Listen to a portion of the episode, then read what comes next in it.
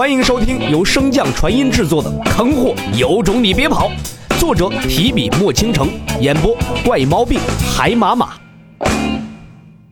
第六十五章趣事不断下。在看到洛尘的真容后，凌轩眼中的喜意更甚了。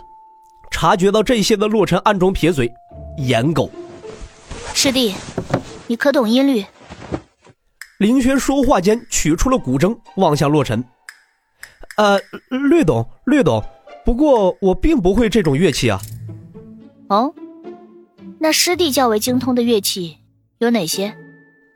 洛尘摸了摸下巴，略作思索后便答道：“精通谈不上，只是对唢呐略有研究。”抬头正好望见凌轩那布满黑线的俏脸，洛尘赶忙改口：“啊，开个玩笑，我对一些特有的乐器还是稍微熟悉一些的。”那我给你伴奏，你来唱如何？师姐怕是跟不上我的节奏。林轩轻笑一声，眼神更加的坚定。师弟开口便可，我自然会跟上。洛尘不再跟他辩论。稍一思索，便向林轩递去一个眼神林轩双手抚琴，静待他开口。快乐池塘栽种了梦想，就变成海洋。鼓的眼睛，大嘴巴，唱歌同样响亮。借我一双小翅膀，就能飞向太阳。我相信奇迹就在身上。啦啦啦啦啦，啦啦啦啦啦，啦啦啦啦，有你相伴，离破风。啦啦啦啦啦！伴随着欢快的歌声，小脑斧不觉间开始了尼古拉斯舞王的经典舞蹈动作——下跳。反观凌轩，却是有些呆愣的杵在原地。这歌他真不会伴奏啊！无奈的出声打断道：“师弟，你会不会稍微平缓、稍微柔和抒情的那种歌？”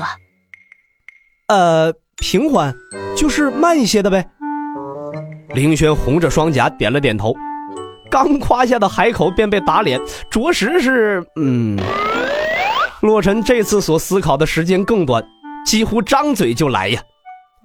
一闪一闪亮晶晶，满天都是小星星，挂在天上放光明，好像千万小眼睛。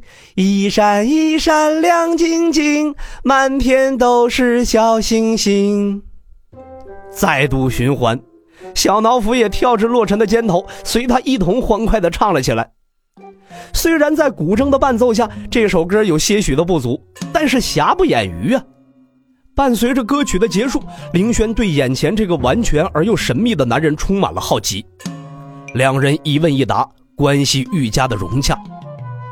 望着窗外渐渐变黑的天色，凌轩正了正身，望向洛尘：“师弟，这次所来，主要有两件事要告知于你。”洛尘也收起了那副慵懒的模样，正色道。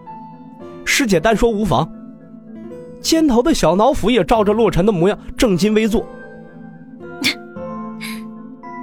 凌轩被小脑斧的动作逗得一笑，随即看向洛尘：“我师尊可以拿到三个进九霄塔的名额，今日来便想问问你，是否一同前去？”洛尘心中暗暗思索：去了便又欠下了一道人情，又种下了一道因。而那九霄塔对于即将筑基巅峰的自己来说，效果想必也好不到哪里去。洛尘脸上露出了一抹歉意，拱手道：“多谢师姐抬，只是我已与严震兄弟学习阵法，不好失约。”凌轩眼中失望一闪而过，神色却未曾有变化，开口道：“啊，既然师弟早有安排，那我便不再强求。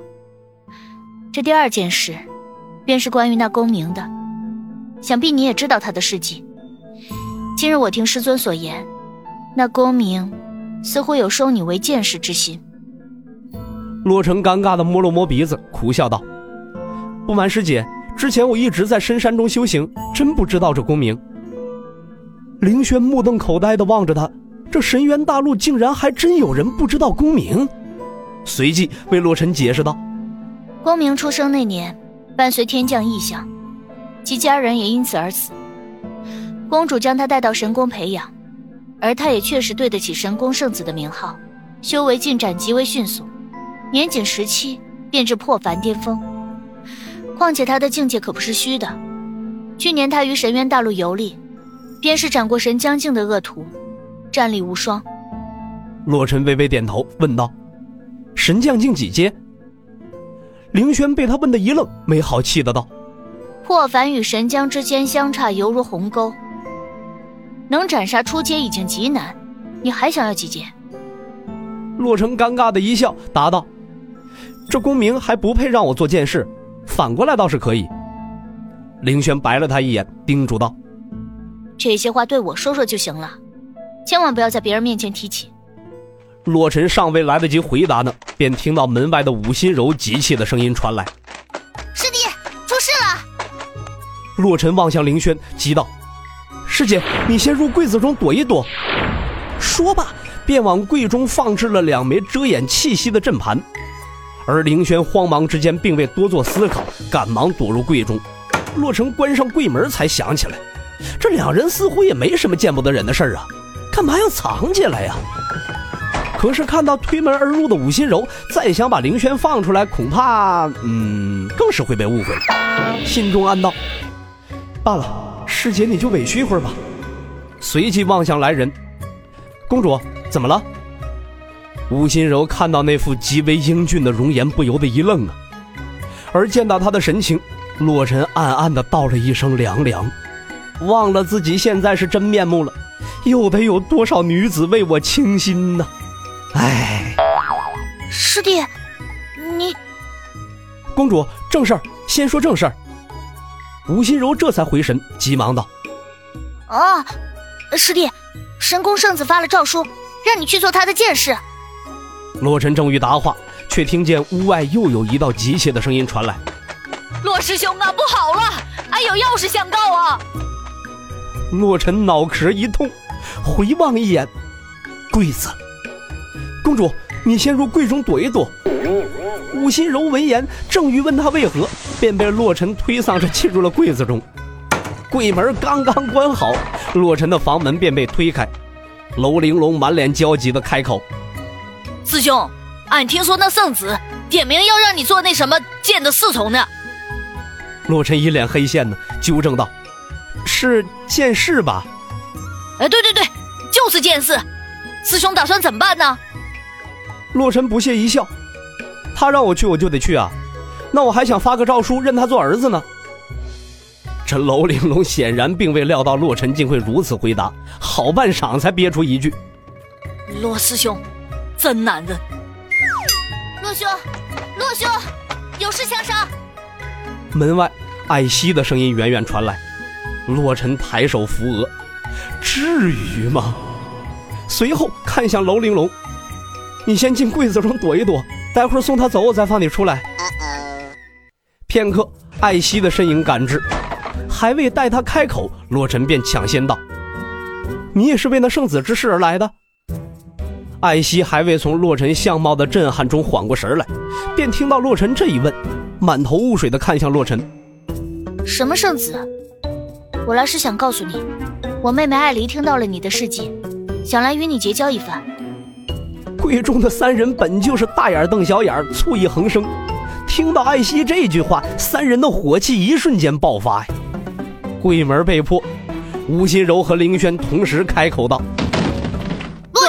他结交。”艾希望着三女，回头再看了一眼洛尘，心中竖起了大拇指。本集播讲完毕，感谢您的收听。如果喜欢，可以点击订阅哦，关注本账号还有更多好听的内容，还不快动动你的手指头！